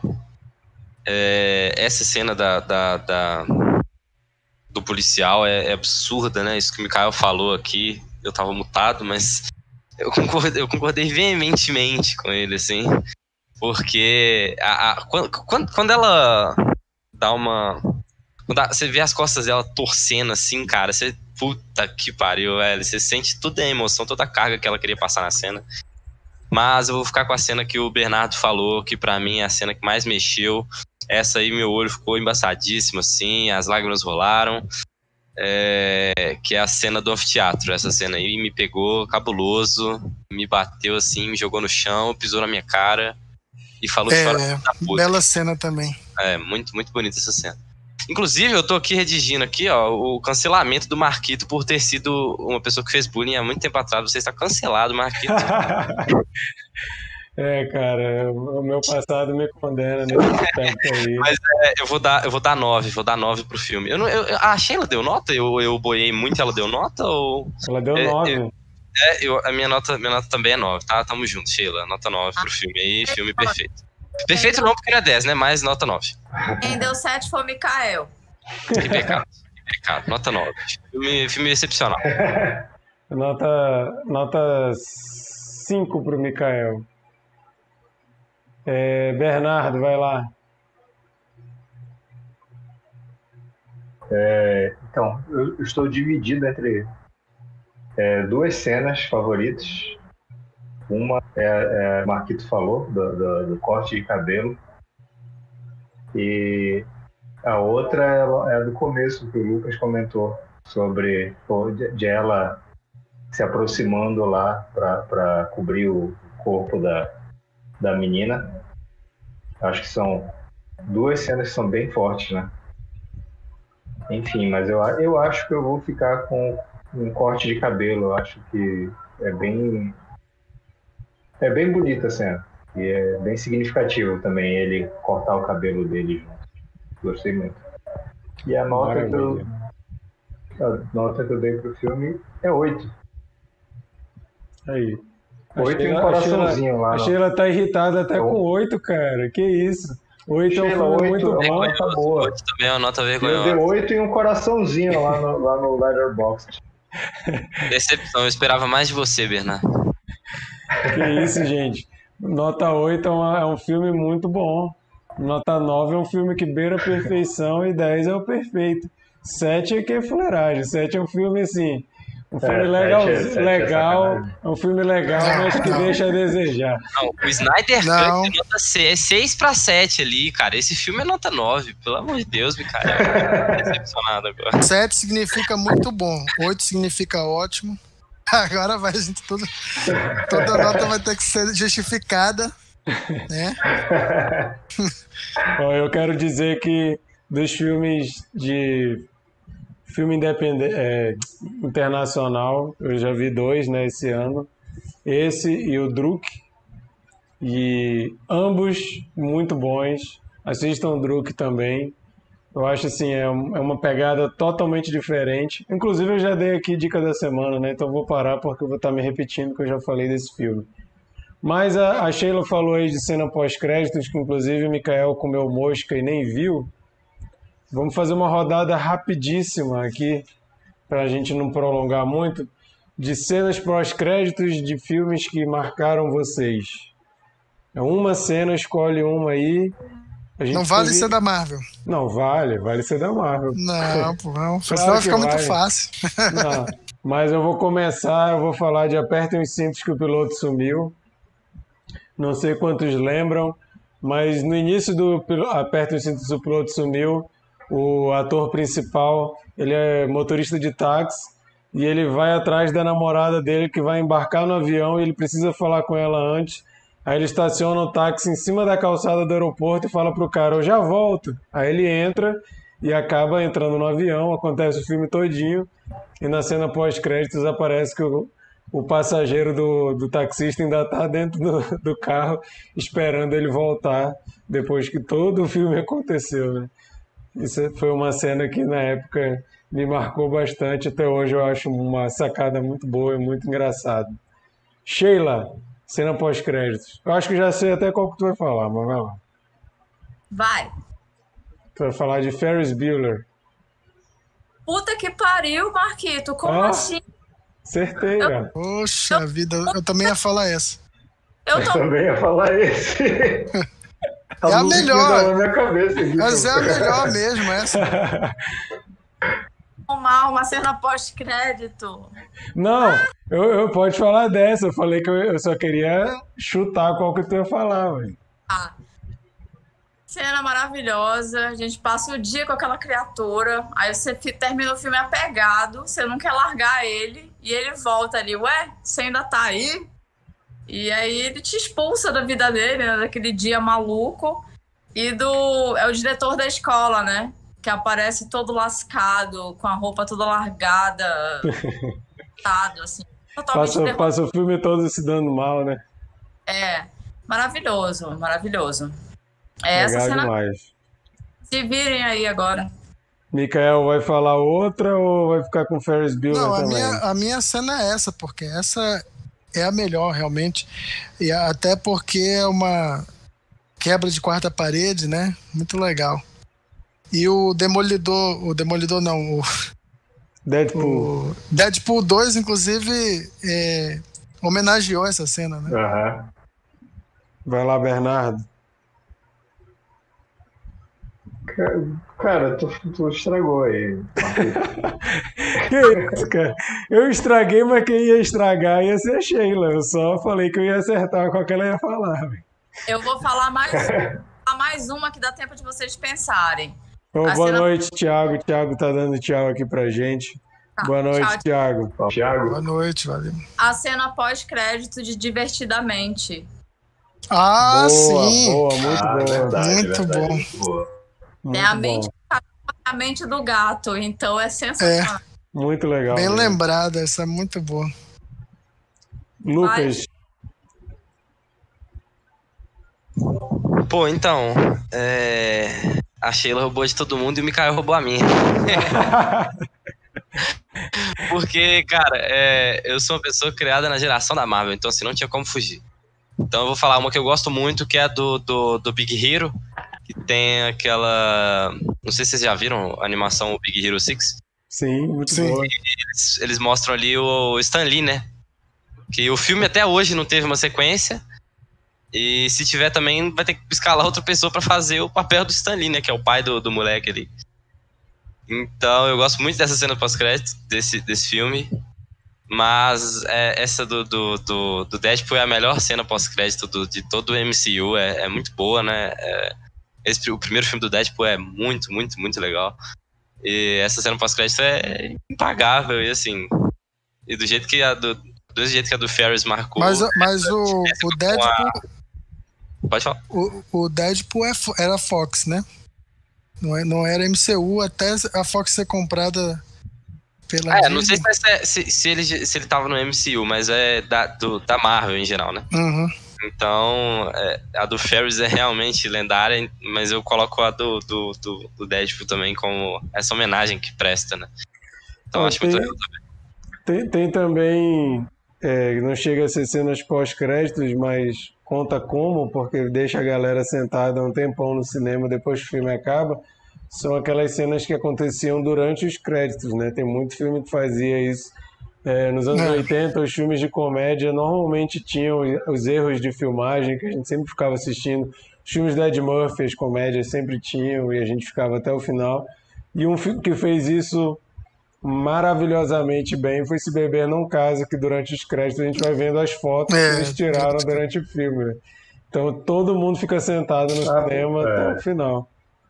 Eu vou falar uma aqui agora O que não é, não é divertida. É, vocês já ouviram falar do filme Cash, Cash? do, do Michael Haneke? Não. Bom, eu não vou contar sobre o que, que é o filme, mas eu vou dizer o seguinte: o, o filme acaba sem a resolução do mistério. Aí na- na- no pós-crédito, ou durante os créditos, ele dá a resposta. Né? Que o, você sabe que o Haneke gosta de sacanear o espectador, né? Então ele faz isso. Qual que tu ia falar, Bernardo? De Wall-E, Eu não lembro o que, que rola nos créditos. ele, é, ele vai mostrando a, a construção da civilização de novo. Aí Ele faz várias referências ao Egito, a, a muita, várias coisas. Bem legal. Ah, legal. É, e, e o- e a Marvel, ela meio que deixou a galera mal acostumada. Eu lembro que eu fui ver um filme que o pessoal não queria levantar e o cara. Aí a gente passou e falou: Cara, não tem cena pós-crédito, não. Isso não é filme da Marvel, não. Não, mas vai ter sim. E o cara ficou sentado lá. Aí o, o cara que trabalha no cinema teve que ir lá e falar: Não tem pós-crédito. Não, tem sim. Ele, não tem, eu trabalho aqui, eu já vi o final desse letreiro aí várias vezes, não vai ter cena pós-crédito. E o cara resolveu ficar lá, o cara não acreditou, ele achou que ele estava sendo trollado. Todo mundo foi embora e o cara que achou que ia ter cena pós-crédito ficou lá sentado. Então, E assim, classicamente, tem cena pós-crédito, que é um obrigatório da Porta dos Fundos, que é melhor que o episódio inteiro. pós, é, Porta dos Fundos é realmente. Pós-crédito que é melhor do que o, vídeo todo. E assim, é um verdade. clássico. Bom, gente, vamos para dicas da semana. Para quem não acompanha a gente aí, não conhece, a gente toda, toda semana dá uma dica aqui de coisas que a gente leu, ouviu, assistiu, jogou, qualquer coisa que a gente acha que mais pessoas deveriam ingressar nessa. A gente dá a dica aqui para você que de vez em quando fica procurando o que ler, o que assistir, o que jogar, o que ouvir. Então vamos lá, Lucas, começa aí, dá uma dica para a galera que está ouvindo. Pô, então, não vim. Como eu, eu não tava preparado pra participar, eu não preparei muito bem uma dica, né? O Marquito me chamou faltando meia hora pro episódio. É, eu vou indicar, cara, algo que tem a ver com o próximo episódio do, do outro cast. Que é o Don L, que é um artista de rap é, do Nordeste. Repete o nome? Tom L. Dom, de Dom. Tipo Dominic, só que com N. Don L. É, ele tem dois trabalhos já lançados, né? ele, tem, ele já tem. Já tá com quase 40 anos, mas ele tem dois trabalhos só lançados no nome dele. Estúdio, né? Dois trabalhos de estúdio. E é um rapper, assim, muito, muito fora da caixinha, muito, muito importante, muito foda, muito subestimado, pouco conhecido. Deveria, deveria ser muito mais conhecido. E tem dois CDs, um que chama Caro Vapor e outro que se chama Roteiro para Nós, é, em referência ao Carinha, Carinha, Carinha em Nós. É, Roteiro para Nós, parte 3. Então eles têm esses dois CDs já lançados, que são muito bons, com muitas músicas boas. Para quem gosta de rap, vai ser uma experiência nova ou não. Mas eu gosto bastante desse, desse cara, é um, é um dos meus rappers preferidos da atualidade. E indico esses dois CDs aí, Dom L. É, então é uma, uma discografia curta e tal, mas vale muito a pena ouvir. Maravilha. Sheila, sua dica? Cara, eu acho que eu vou seguir a tendência da semana passada e eu vou meio que criar. Criar, não, né? Acho que a gente vai ficar com um setorzinho dentro das dicas de anti-dica. Minha anti-dica vai gerar muita raiva. Eu lamento quem ficar com raiva. E aí, a voz suprema do blues, gente. Eu não sei se vocês já viram. Mas é um filme que me incomodou demais. Me incomodou muito. Eu acho que duas coisas me incomodaram muito. É... Texto certo no ambiente errado e dispersão de trama e foco de personagem. Não vou falar muito, que é spoiler, mas são as duas coisas que mais me incomodaram no filme. Eu estava esperando muita coisa. É, tenho todo o respeito do mundo pela atuação dela, pelo finado e tal, mas é a minha antidica. Tô bem frustrada, viu? É isso. Depois eu, eu gostaria de ouvir mais sobre essa tua crítica. É, eu posso só falar uma coisa que é engraçado. A antidica do Bernardo foi o filme lá da, da Rosamund Pike, né? E ela foi a melhor atriz de comédia do, do, do Globo de Ouro justamente por esse filme, né? E a, a da Sheila, provavelmente Chadwick vai ganhar o de melhor ator do Oscar, assim. Tô torcendo muito pra ele ganhar, apesar de, de, de, de tudo, né? De, de achar que tem gente que merece mais. Mas eu tô torcendo muito pra ele ganhar pela carreira e tal. E acho, inclusive, que esse filme é para isso, para dar esse prêmio para ele, porque já tava numa situação debilitada tal, já tava bem magro ali no papel. É, então acho que esse filme foi feito para ele ganhar o prêmio. Eu, eu é. a sensação que eu tenho com esse filme, filme é incômodo. Eu fiquei incomodado o filme inteiro. É porque ele é uma adaptação de teatro, não é, Sheila? Eu fui, é pro, eu fui pro filme me sentindo obrigada a achar ele bom. E aí não tava rolando, eu tava achando coisas ótimas, assim, individualmente. Só que eu fiquei, assiste, não.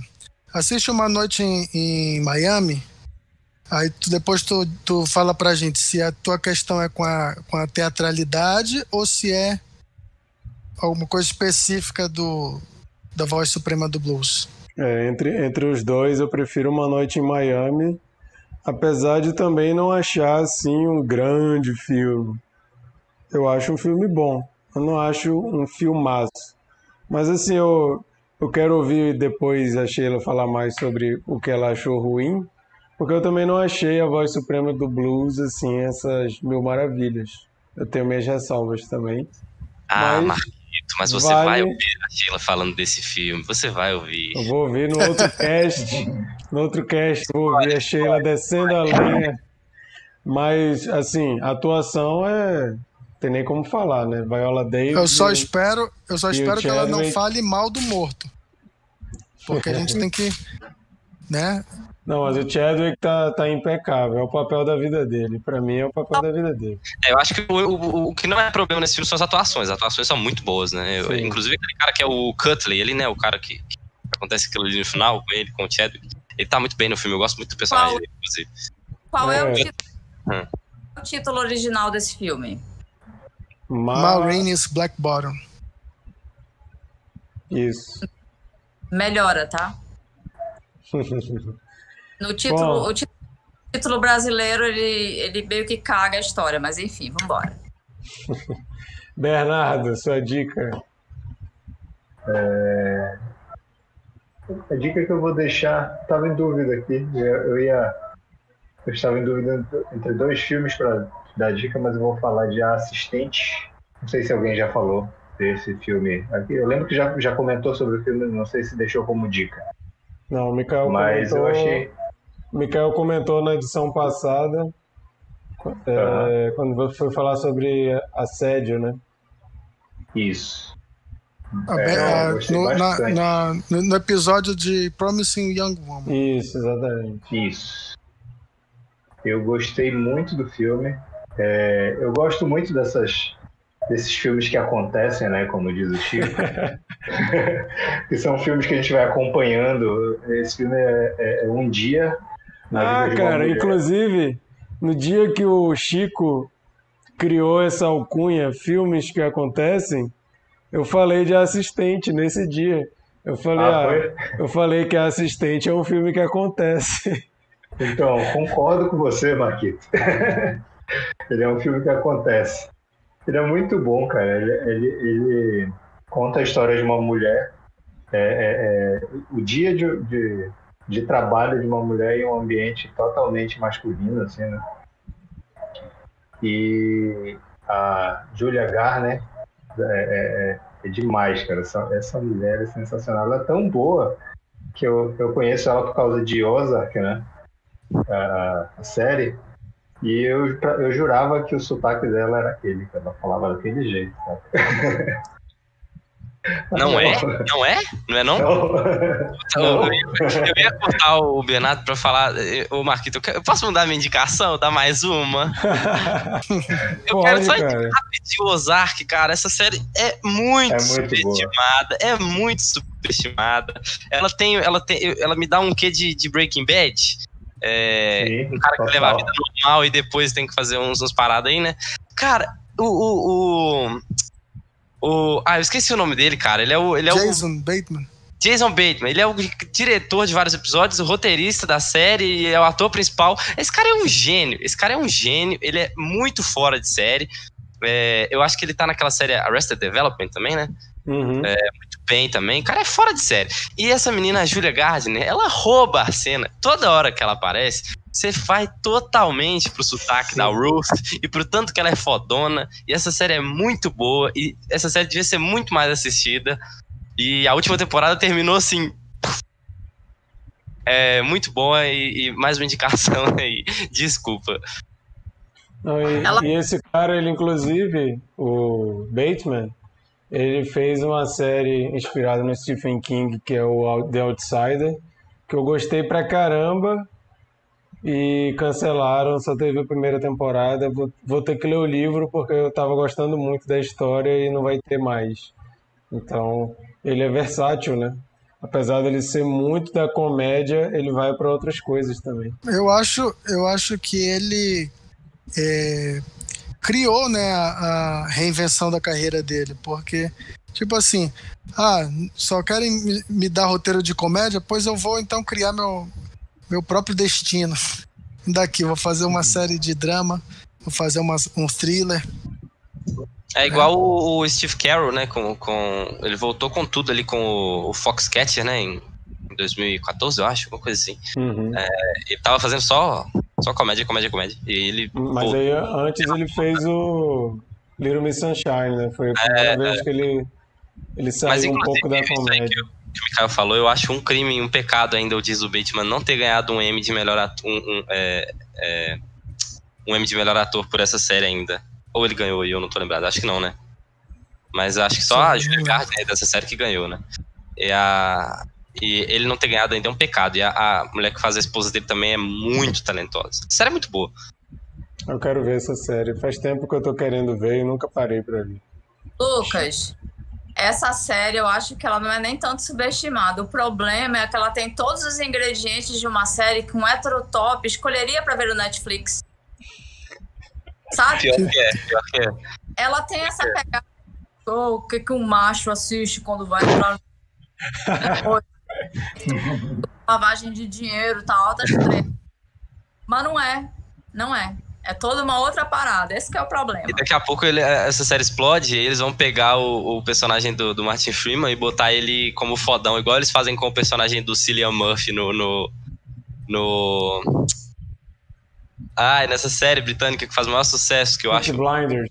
Peaky Blinders, que eu acho um porre. E aí agora o Cillian Murphy é o, o, homem hétero moderno, é o Cillian Murphy. O Cillian Murphy está em tudo. Ele virou o, o senhor fodão agora, é o Cillian Murphy. O, o, o corte, de, corte de cabelos Peaky é. Blinders. Mikael, tua dica? Bom, eu assisti Nomadland e não poderia indicar outra coisa.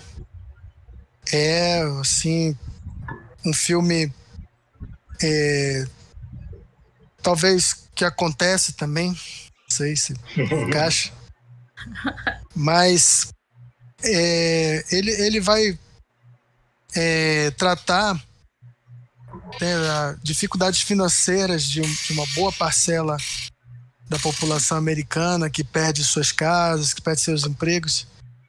E aí é, é, é, bem legal porque a diretora ela tem esse, essa pegada de, de colocar não atores né, nos filmes dela. E ela pega várias pessoas que vivem esse estilo de vida nômade para fazer os personagens, entendeu? E, e, e, deixa a ação, né? Eu não sei se, se é, foi roteirizado algumas partes, parece que não, parece que é uma coisa natural ali, do, da conversa que eles têm. A Frances é, McDormand. A Frances McDormand, é, é, ela é de outro mundo, né, cara? É, ela, ela é do método, então ela viveu aquela vida por alguns meses. Ela é, trabalhou naqueles empregos, entendeu? E algumas pessoas do, do filme não sabiam que ela era atriz, né? É Quando descobriram, ficaram bolados. Porque ela, ela adotou aquele estilo de vida de, com, com tanta. Ela mergulhou mesmo naquilo ali e as pessoas acharam que ela era mesmo, né? Não conheciam o trabalho dela, talvez. Porque ela é até uma atriz famosa, já, fez, já ganhou dois Oscars, mas. É, enfim, ela não tem aquela cena é, de explosão é, que vai dar o, Oscar para ela, mas ela tem uma composição ali é, naturalista, né? que é perfeito, entendeu?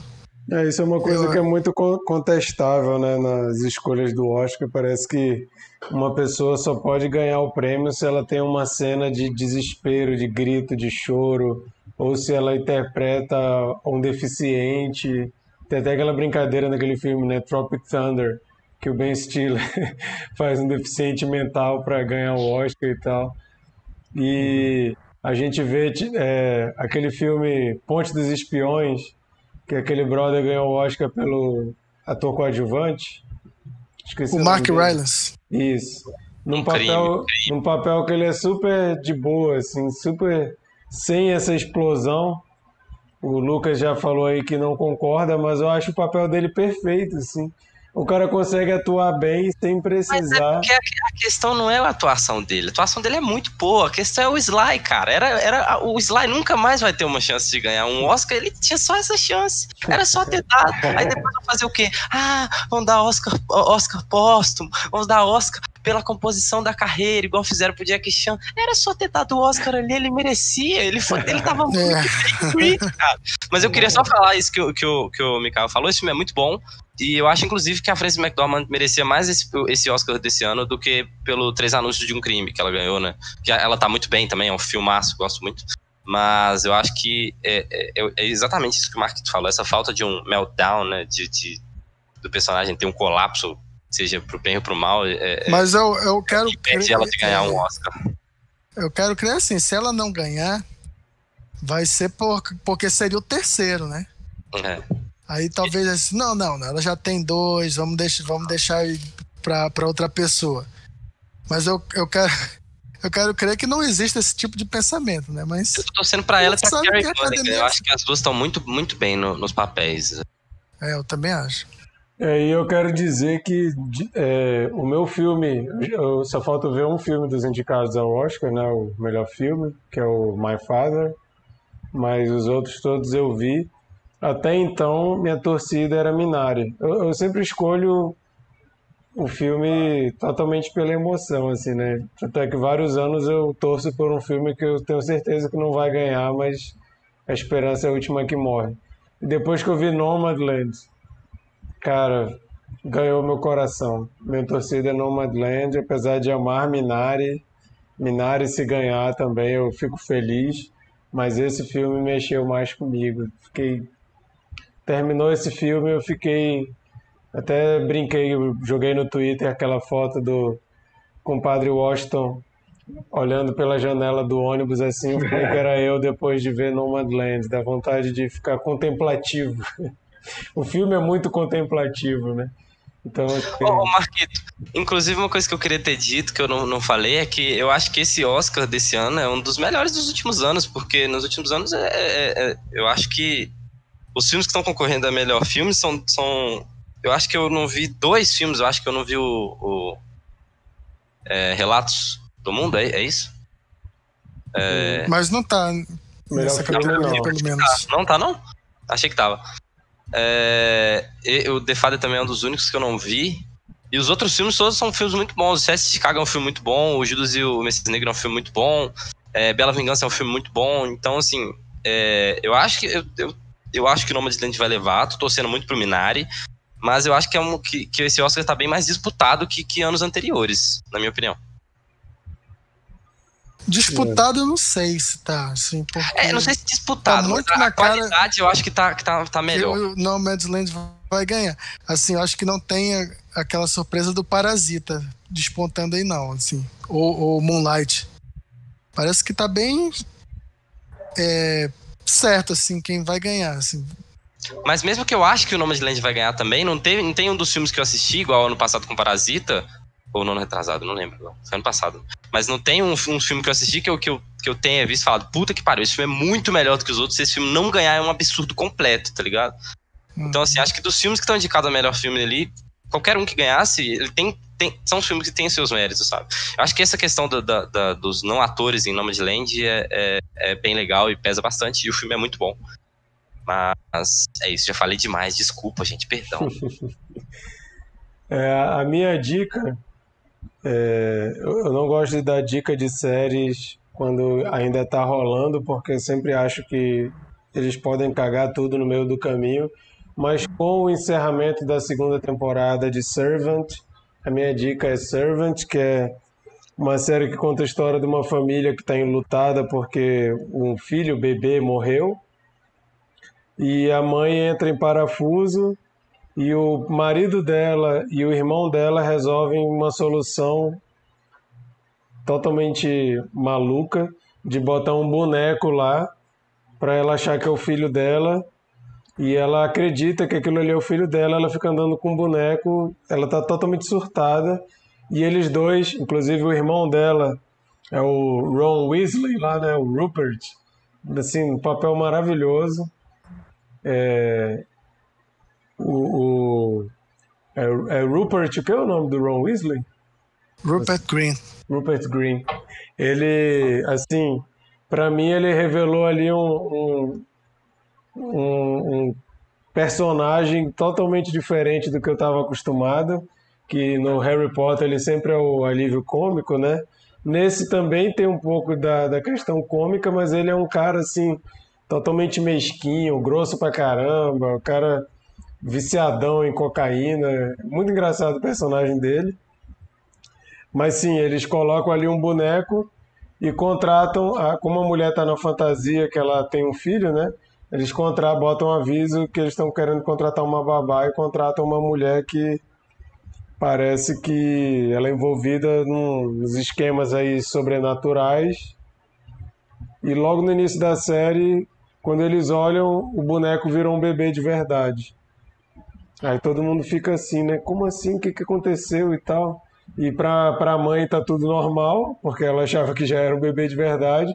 Mas tá o pai, o irmão dela e, o, e a família dela, assim, totalmente, meu Deus, o que, que aconteceu? Aí começa a desconfiar da mulher que tá como babá, né? Que é uma menina novinha, assim. Mas, assim, a série ela é produzida pelo M. Night Shyamalan. Tem, na primeira temporada tem dois episódios dirigidos por ele. Na segunda tem um. E a filha dele Dirigiu dois episódios também na segunda temporada e me surpreendeu pra caramba. São dois episódios maravilhosos. E a série tem aquele ar de mistério. Tecnicamente, assim, ela é lindíssima. Fotografia. Shyamalan com fotografia, ele é fera, né? Então, muita coisa bonita e quase que a série toda se passa dentro da casa. Praticamente você só vê aquela casa, uma casa com uma arquitetura bem diferente, bem interessante, que possibilita umas tomadas assim bem legais. E é, tem todo o mistério, né, do Shyamalan, aquela coisa bem é, de você ficar encucado o que está acontecendo. A primeira temporada é maravilhosa, eu estava com medo da segunda, deles não conseguirem manter o nível, e eu fiquei muito feliz com o episódio dessa semana, porque eu falei, caramba, conseguiram manter, ainda tá legal pra caramba. Porque o Shyamalan se envolveu em algumas séries já, como Wayward Pines, que é uma bosta, né? Comecei a ver o Wayward né? Pines. Não, vem falar mal de filme do Shyamalan. muta, muta o Bernardo aí, por favor. Avatar, Avatar. Mas, mas a série, assim, tá muito legal e já foi confirmada aí a terceira temporada, então estou animado para o que vem. Assim, e, e, ah, e tem um adendo, são episódios muito curtos. Então é aquela série que dá para ver assim no momento você só tem meia hora para ver alguma coisa. E isso possibilita que como não é uma série de comédia e não é caso da semana, é muito enxuto, não tem muita gordura, não tem muito filler. A série assim, o episódio parece que passou num tapa assim, porque tudo acontece muito rápido. E as atuações muito boas, assim. É a minha dica. Eu sou tiete do Shyamalan, mas eu, eu, eu assumo quando ele faz coisas ruins, como Wayward Pines. E é isso. Essa é a minha dica. Sheila, você vai escolher o filme que a gente vai comentar semana que vem. Avisa pra gente o que, que a gente vai assistir para comentar, por favor. Então, eu ainda não vi Nomadland, né? Eu ainda tô nesse pré-momento. Mas apesar de qualquer coisa, ou se eu preferir Nomadland, ou se eu tiver uma opinião sobre ele, eu não resisto que a gente não converse. Aliás, enfim, vocês entenderam. Entendi, não. Esse, cada elaborar esse tipo de frase, não, resi, não, não enfim. É, a gente precisa falar de Minari. Legal. Próximo Ari. A gente vai falar desse filme. Só eu não vi ainda? Eu também não vi Sério? Ótima oportunidade, pois vocês vão assistir agora. Não, gente, é sério. É muito importante falar sobre Minari. Não... A gente tem que falar sobre o amor desse filme. Sabe? É, é, é uma pauta necessária. É aquela família necessária, o que aquela família passa como, como estrangeira é muito importante ser falado. Então é isso. Vamos falar de Minari. Maravilha. Então é isso. Cine Confraria continua aí na corrida do Oscar. A gente se forçando a assistir todos os filmes do Oscar para a gente poder comentar com propriedade para falar bem ou para falar mal. Semana que vem, neste mesmo horário, 10 horas da noite, horário de Brasília, Estaremos no YouTube, no nosso canal. Se você está ouvindo no podcast, é só procurar no YouTube Cine Confraria ou botar youtube.com.br Cine Confraria. Você acha a gente lá. Convidamos você a assistir o filme, preferencialmente, para poder comentar com a gente ao vivo. As participações de vocês são muito bem-vindas, a gente lê comenta os comentários, responde os comentários, etc. É isso, obrigado Lucas pela participação. Valeu, Lucas. Marquito, galera, eu queria agradecer de novo mais uma oportunidade de estar aqui com vocês. Eu sou apaixonado por vocês, gosto muito de vocês. Sempre falo, né, quando eu tenho oportunidade, que ano passado uma das poucas coisas boas que aconteceu foi essa, essa parceria do, do, do, do Cine Confracast, né? do, do outro cast com o Cine Confraria. E muito bacana participar, sempre muito Sempre uma experiência muito agradável, eu gosto muito de vocês, vocês são pessoas muito bacanas. E é isso, muito obrigado mais uma vez. Vocês vão lá no Instagram, sigam arroba OutroCast, no Spotify OutroCast, qualquer que seja a sua plataforma que você prefere ouvir aí, até no YouTube tem também os, os podcasts. Já tivemos vários participantes do, do, do Cine Confraria. Provavelmente no dia 5 de abril agora deve sair o, o episódio do, do sobre o dia 5, não, dia 12 de abril ou dia 19 de abril. Um dessas próximas segundas aí. Deve sair o episódio sobre o Oscar com participantes aqui do Cine Confraria. E é isso. Valeu mais uma vez pelo convite. Boa noite para todos. É isso. Valeu, valeu, pessoal. Falou, gente. Boa noite. Até semana que vem. Beijo.